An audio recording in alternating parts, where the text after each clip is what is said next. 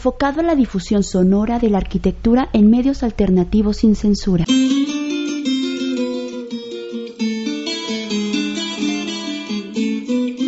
Escuchas frecuencia ARQ.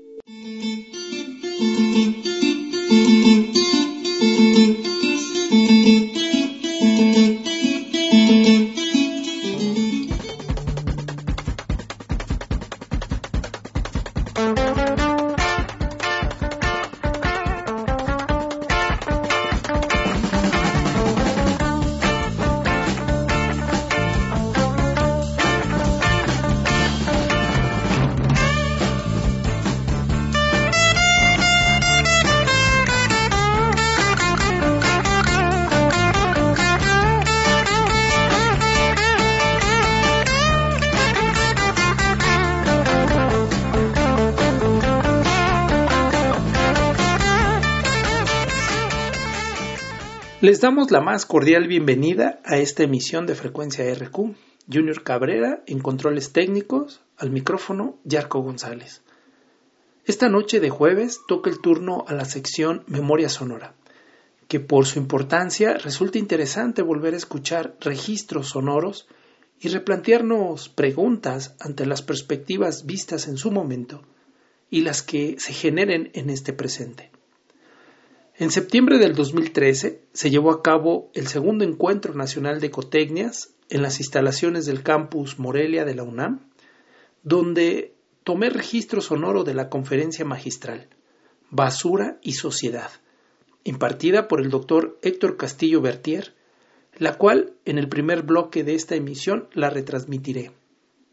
En el segundo bloque, el doctor Héctor Castillo Bertier habla del proyecto que viene realizando con jóvenes. Héctor Castillo Bertier es doctor en sociología, investigador, músico, periodista, especialista en problemas urbanos en las áreas de basura, caciquismo, desarrollo social, cultura, juventud y violencia.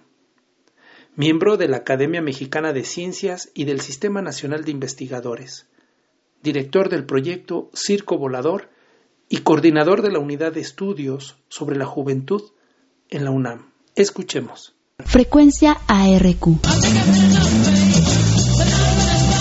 Yo creo que el trabajo de la investigación tiene que tener un impacto directo en las comunidades y desde el principio hasta la fecha eso me ha llevado a desarrollar una metodología de intervención, una metodología aplicada. ¿Qué quiere decir esto? Que no es la academia desde el punto de vista teórico o estrictamente académico, vamos, los grandes choros, ¿no? Sino más bien lenguajes directos que surgen de las comunidades. En 1977 la basura no era un problema social, ni era un problema urbano, nadie hablaba de la basura. Y lo que se hablaba, pues, están los macheteros, los barrenderos, lo van a tirar, pero nadie le hacía caso al asunto de la basura. La ecología no estaba de moda.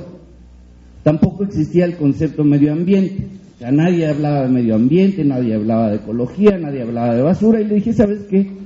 Creo que sería interesante hacer un trabajo sobre la basura para descubrir cómo es que circula toda esta basura y llega hasta los tiraderos. Entonces mi primer trabajo de acercamiento fue ir a solicitar una plaza de barrendero y entonces empieza uno a ver que el dinero que recibo yo lo tengo que empezar a circular con otro y empieza a transformarse en una serie de intereses totalmente underground, para decirlo de alguna forma, ¿no? Que nadie sabe, nadie registra, nadie tiene contemplados, pero existen todos los días en todas las casas de todas las familias de todo el país. Entonces, como no había chance de, sacar una plaza de barrendero, me iba yo de lo que llaman ellos de voluntario, y el voluntario pues simplemente no tiene sueldo, pero va ganando de acuerdo a las propinas que nos dan y va ganando de acuerdo al papel, cartón, fierro, vidrio, hueso, tortilla y todo lo que se va juntando, que él se vende antes de ir a tirarlo al tiradero de basura. Entonces, este trabajo con el camión lo hice durante tres meses también y todos los días íbamos a tirarle la basura a la misma familia de pepenadores. Digo, nada más para que se den una idea, dentro del tiradero de basura, que era Santa Cruz Mellehualco, era una superficie de 164 hectáreas y desde 1960 se venía tirando la basura sistemáticamente ahí, o sea, eran montañas y montañas y montañas y montañas de basura. 164 hectáreas con la basura acumulada de la ciudad por más de 17, 18 años en ese tiempo, en ese tiempo. Entonces, por decirles un ejemplo, estaban todas las llantas del metro. ¿Cuántas llantas desecha el metro? No, no sé, ahora sí que como dicen NPI, ¿no? Que, para decirlo políticamente correcto quiere decir no poseo información. Yo recuerdo la primera vez cuando estaba yo iniciando el proyecto, yo quise ir al tiradero, se me ocurrió pedirle un aventón al chofer y le dije, ¿sabe qué? Quiero entrar al tiradero. Me dice, ¿qué va a hacer? Y bueno, es que soy, este, estoy estudiando sociología y la, y, y pues voy a entrar porque quiero entrevistar a los pepenadores, y llevaba mi cámara y mi libreta, ¿no? Y yo, yo me imaginaba que iba a llegar y iba a decir, señor, ¿cómo estaba? Muy buenas tardes, soy sociólogo, quiero hacerle una entrevista, ¿no? Quiero que me dé los datos, cuántos hijos tiene, etcétera, ¿no? Y me dice, ¿sabes qué? Pues está muy cabrón. es, es, un lugar privado, este, hay letreros de que está prohibido que entre la gente y lo más probable es que te vayas a meter en problemas, ¿no? Dije, no, no te preocupes, yo ya con mis clases de metodología estoy entrenado para cazar tigres en África, ¿no? Me mete al tiradero, me despido, muchas gracias por el aventón, empiezo a caminar y me doy cuenta, primero, Nunca había estado dentro de un tiradero, o sea, no sabía a qué olía un tiradero. Si alguien está interesado en saber a qué huele un tiradero, vayan a, su casa, destapen el bote de basura, metan la cabeza unos 15 minutos y van a percibir el, aroma, ¿no? De pronto me encuentro rodeado por un grupo de pepenadores que me dicen, a ver, cabrón, ¿qué estás haciendo? No, pues que mi escuela, que mi tarea, que me mandaron. Entonces, ni madres, es, una propiedad privada y aquí no puede entrar nadie. No leíste los letreros. Sí, sí, pero pues entonces la próxima vez dice, ves esas pilas de basura que vamos a meter abajo, te van a aplastar y nadie va a volver a saber de ti. Obviamente sí da miedo y yo veo al camión, lo trato de alcanzar, llego con todas las moscas pegadas y lo demás. El tipo mueve, se empieza a carcajear y ja, te lo dije, pues que está bien cabrón. Cuando llegué a mi casa, obviamente mi mamá no me dejó entrar. Me, te me encueras afuera y quemas esa ropa. Entonces decía, yo tengo que encontrar un mecanismo para poder entrar sin ser visto. Entonces, cuando entraba yo en el camión, pues ya nadie me veía. Era un mugroso más, era un mugroso más que llegaba a tirar basura. ¿Y qué sucede? Oh, pues empieza uno a tener relación con la familia de pepenadores, se hace uno cuatro de, de la familia, y dicen, pues quédate echar un pulquito, eh. Pues, órale, unas quesadillas, un guaracho, lo que sea. Se hace uno cuate y pues uno empieza a tener relación. ¿Sabes por qué no te vienes el viernes, güey? Va a haber una fiesta. Ah, pues está chido, ¿no? Y entonces, un día se me ocurrió y le dije, ¿sabe qué, don José? Tengo un problema en mi vida. Dice, ¿qué te pasa, amigo? Le dije, no tengo en dónde vivir.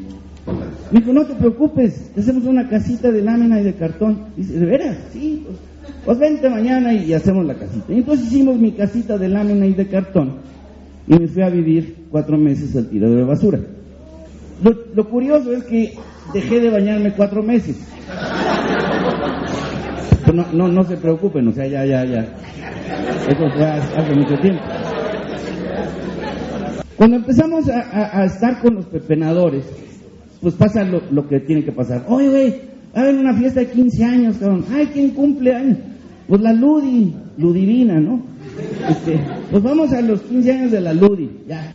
Entonces, a partir de ese momento descubrí que ya no era nada más un mugroso más, sino era ya un personaje dentro del medio. Ya era el pavo que tenía su banda, que tenía sus cuates, que tenía su casa y que andaba rolando con ellos. Durante 10 meses escribí en las noches, sin luz, con una velita, y obviamente no podía traer ni cuadernos ni cámaras. En las noches había hecho un ejercicio mnemotécnico para recordar las cosas más importantes del día. Y escribí siete historias de vida, 180 páginas. Yo salgo de ahí, escribo las 180 páginas, se las llevo a mi maestra, las ve y me dice, pues está interesante, dice, pero es más bien como literatura, periodismo, algo de antropología. Dice, pero sociología definitivamente no es. Le dije, ¿qué le falta para hacer sociología? Dice, pues le falta todo el marco estructural.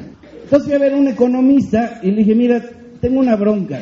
Este, ya tengo todo esto, ya tengo las historias de vida, tengo todo el marco estructural, pero me falta la chingada interpretación teórica. Entonces me dijo, pues está muy fácil, güey. Dice, mira, la basura es algo que todo el mundo tira porque no le sirve, ya no quiere, ya perdió valor de uso y de cambio. Pero si le sumas toda la fuerza de trabajo, desde el barrendero, el machetero, el voluntario, el pepenador, más las industrias que lo ven, se vuelven mercancía. Entonces, dice, basura más fuerza de trabajo igual a mercancía. Y entonces lo que tiene que hacer un sociólogo es entonces aprender a poner voz doctoral, ¿no? Eh, de acuerdo a las investigaciones del compañero Carlos Marx, hemos visto que dentro del ciclo de circulación de las mercancías no alcanzó a percibir la dimensión de la modernidad.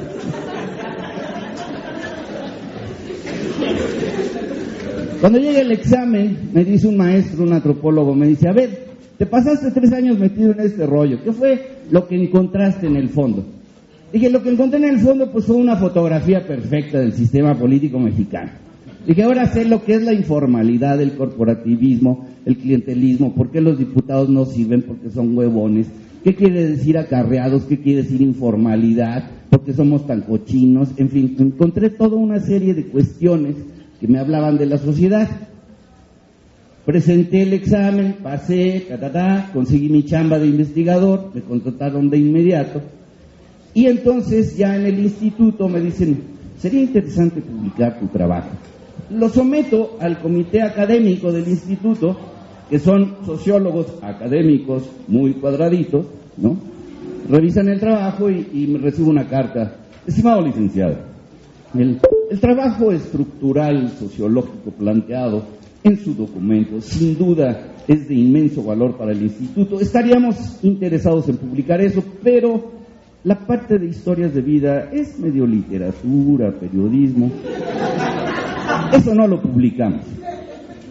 Pues con el mismo libro me fui a donde publicaban una revista que se llamaba Los Supermachos, se lo entregué, y me, habla el otro día, oye, güey, las historias de vida están de pelos. Por la parte sociológica, ¿quién no le interesa?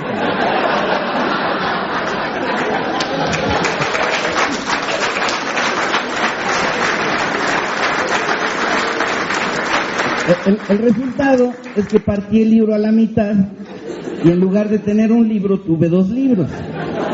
La Sociedad de la Basura, Caciquismo en la Ciudad de México y El Basurero, Antropología de la Miseria, ¿no? Todavía no había ni en ese tiempo, si no me hubiera ido de pelos.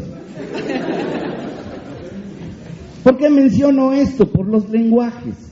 Porque hay un lenguaje siempre académico que está buscando cosas académicas para un público académico con sus pares académicos que se abrazan y comen y celebran, ¿no? Y están los otros lenguajes de los pepenadores, las señoras, el sindicato, más todos los medios de comunicación, que cada uno va a generar lenguajes. Entonces, cuando uno entra a estas, estas problemáticas, si no aprende a ver los diferentes lenguajes que hay, pues es muy difícil que estas cosas se puedan transformar en un proceso de investigación aplicada o de modelos de intervención. Perdón por esta larguísima introducción, pero me parecía fundamental. Porque si no, no van a entender de lo que voy a hablar. Hay un libro que se llama Lo negro del negro durazo. Ustedes lo leyeron o lo vieron en algún momento. Lo escribió su jefe de escoltas.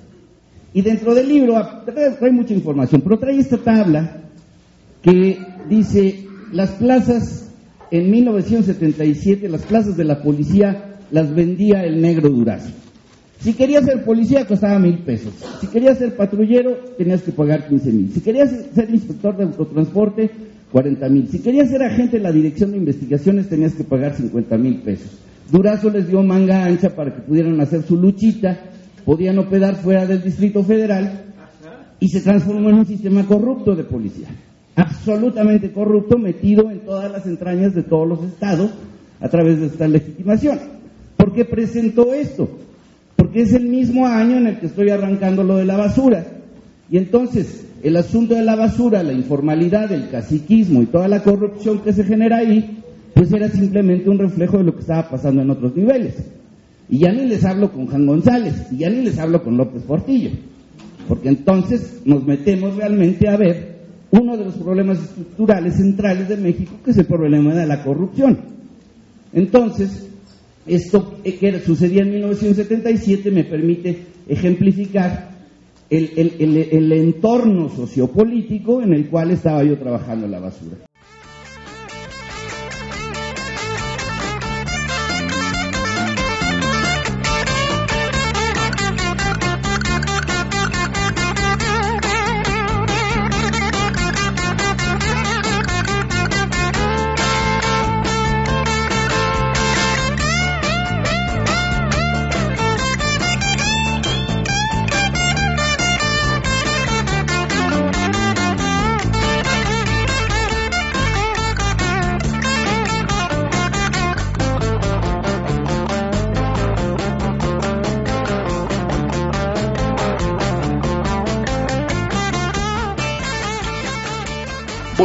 Escuchar al doctor Héctor Castillo Bertier me detonó la necesidad de conocer un poco más de su trabajo y me puse a investigar. Descubrí en una entrevista en TV UNAM realizado por Rosa Brizuela, donde aborda el tema del circo volador y alguna otra problemática con los jóvenes. Que el proyecto que trabajo en la Universidad sobre jóvenes es un proyecto universitario.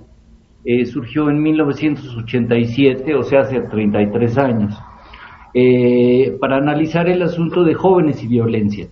En ese tiempo lo que teníamos era muchos pandilleros, muchos chavos banda, como le llamaban, eh, muchos policías muertos en las zonas más pobres y mucha violencia en general.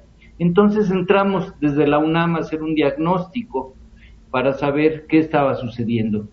Teníamos en ese tiempo 1.500 pandillas organizadas en el Distrito Federal, lo que era el Distrito Federal, y 2.300 en la zona metropolitana del Estado de México. Ahora, de todos estos jóvenes, más o menos estábamos sumando como 2 millones y medio de jóvenes en pobreza o en extrema pobreza. Y este era un problema grave. Entonces, cuando terminamos el diagnóstico, el mismo gobierno de la ciudad nos pidió hacer algo. O sea, necesitamos que creen un programa para poder intervenir con estos jóvenes. Y así fue como entramos a trabajar directamente con ellos. ¿Qué hicimos? O sea, teníamos cuatro hipótesis básicas. O sea, la escuela ya no funcionaba, teníamos una deserción escolar del 50% de los jóvenes, niños y niñas a los 15 años de edad, y teníamos un empleo muy mal pagado y del, en el cual, además, más o menos de cada 10 empleos, 6.7, o sea, casi 7 empleos, se generaban en el sector informal y esto generaba muchos problemas. Digamos, me voy con estas dos hipótesis de juventud, de empleo y de educación, porque son los efectos que vamos a tener hacia futuro. ¿Qué hicimos? No consideramos los problemas de los jóvenes, son muchos, son muchísimos, son muchos tipos de jóvenes, muchos problemas, muchas situaciones en, en las casas, en las calles, en los barrios, que generan problemáticas muy complejas. Lo que hicimos fue partir de sus habilidades, de sus potencialidades, de sus gustos y de su amor, digamos así, por estar juntos, por ser colectivos. Y a partir de ahí surgió el proyecto Circo Volador. Y Circo Volador ha tenido, digamos, como encomienda aglutinarlos, generar talleres, abrir un espacio y tener nuevos mecanismos de comunicación con ellos para que pudieran hacer sus cosas, enseñarles cosas y darles orientación desde la parte educativa y desde la parte de empleo para que encontraran mecanismos de sobrevivencia mucho mejores que los que tenían cuando nosotros empezamos a trabajar con eso. Es una asociación eh, que tiene como característica mantenerse independiente y no recibir fondos del gobierno, que las políticas públicas funcionan a veces por tres años, a veces por seis años, y depende del gobernante que venga, a unos les va a gustar, a unos no les va a gustar, y lo que queríamos encontrar es tener un proyecto que fuera autosustentable económicamente. Y esto lo logramos hacer con el ingeniero Cárdenas y con Alejandro Aura diseñamos todo el esquema de faros, ¿no? Las fábricas de artes y oficios, que son una política pública del gobierno en la ciudad, que sí pertenecen al gobierno, que sí reciben fondos del gobierno y que pues van trabajando a veces bien, a veces no tan bien, pero que van siendo parte de una política pública. Aquí en Circo Volador lo que queríamos era demostrar que podíamos lograr una autodependencia económica, que podíamos sobrevivir generando nuestros propios recursos. Y esto lo pudimos hacer durante mucho tiempo hasta que nos cayó la pandemia, porque con la pandemia tuvimos que cerrar. Y una de las cosas que a mí me, más me han sorprendido con esto de la pandemia es este grupo que hemos denominado o llamado los millennials, ¿no? Los millennials son como nuestro grupo de choque en contra de, de, las problemáticas que tenemos. Ya enfrentaron el terremoto de 2017 y salieron con una, una propuesta muy amplia de participación, muy efectiva en muchos casos. Y lo mismo está sucediendo ahora con la pandemia. Hay muchos grupos de millennials, de, joven, de jóvenes que se están agrupando para empezar a expandir estas redes. Y creo que a nivel de la investigación social, dentro de lo que está sucediendo con la pandemia, se va a abrir un núcleo muy importante de nuevos mecanismos de participación, de nuevas formas de incorporación, de, nuevas alternativas educativas y de llamado a, buscar mecanismos. Por eso hablaba yo hace un, momento de que este tipo de proyectos eh, no deberían ser solamente alternativos y autosuficientes, deberíamos de incluirlos dentro de la universidad como una estrategia de la universidad, no solo para crear licenciados, maestros y doctores, sino para atender a esta gente que no va a tener esos grados académicos, pero que necesita el proceso educativo y el proceso de formación para mejorar su situación de empleo y su situación existencial en las comunidades en que se encuentran. Fíjate que cuando hablamos de jóvenes, normalmente podemos pensar en, dos tipos de, de investigación. Están los que yo llamo los juvenólogos, ¿no?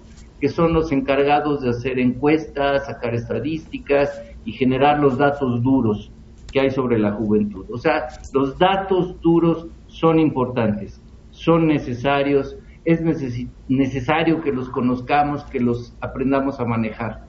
Pero el otro grupo es un poco lo que, lo que yo hago y lo que hacemos muchos otros, que es investigación aplicada o intervención social.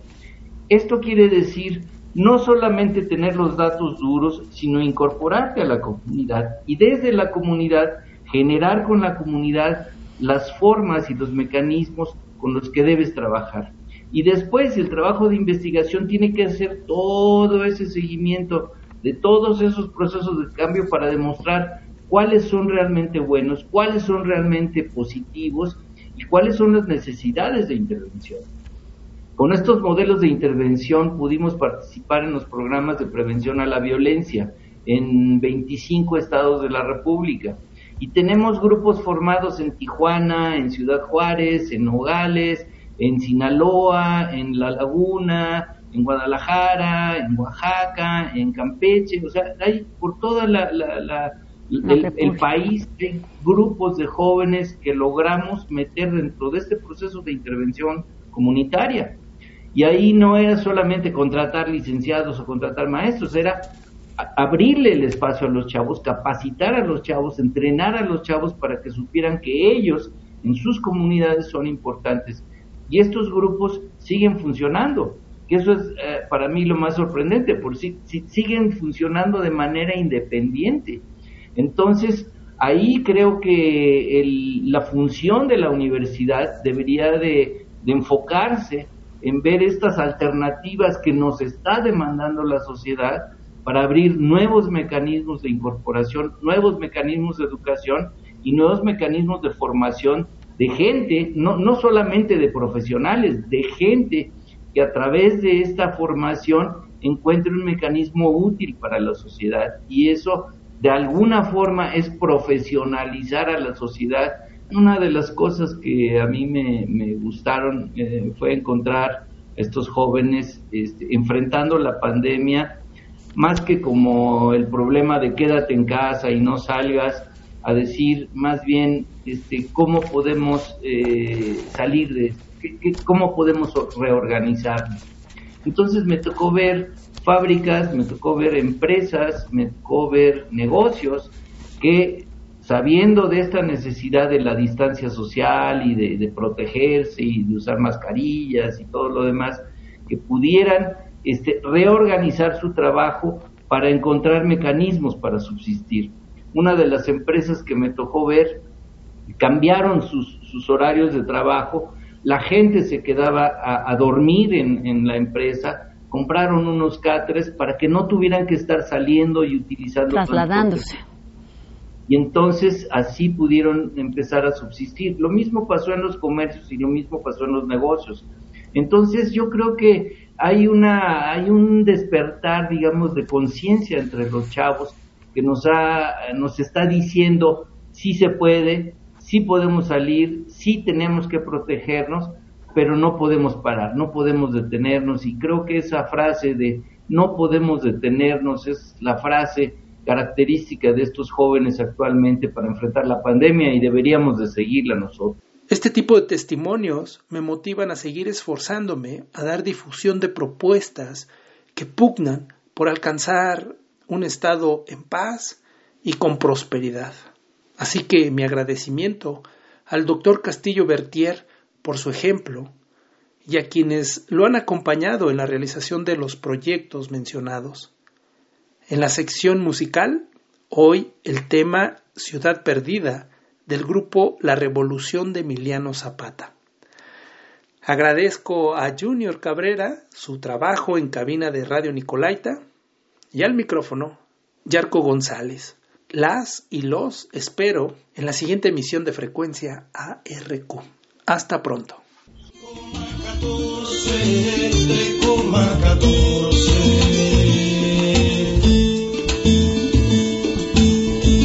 Frecuencia ARQ.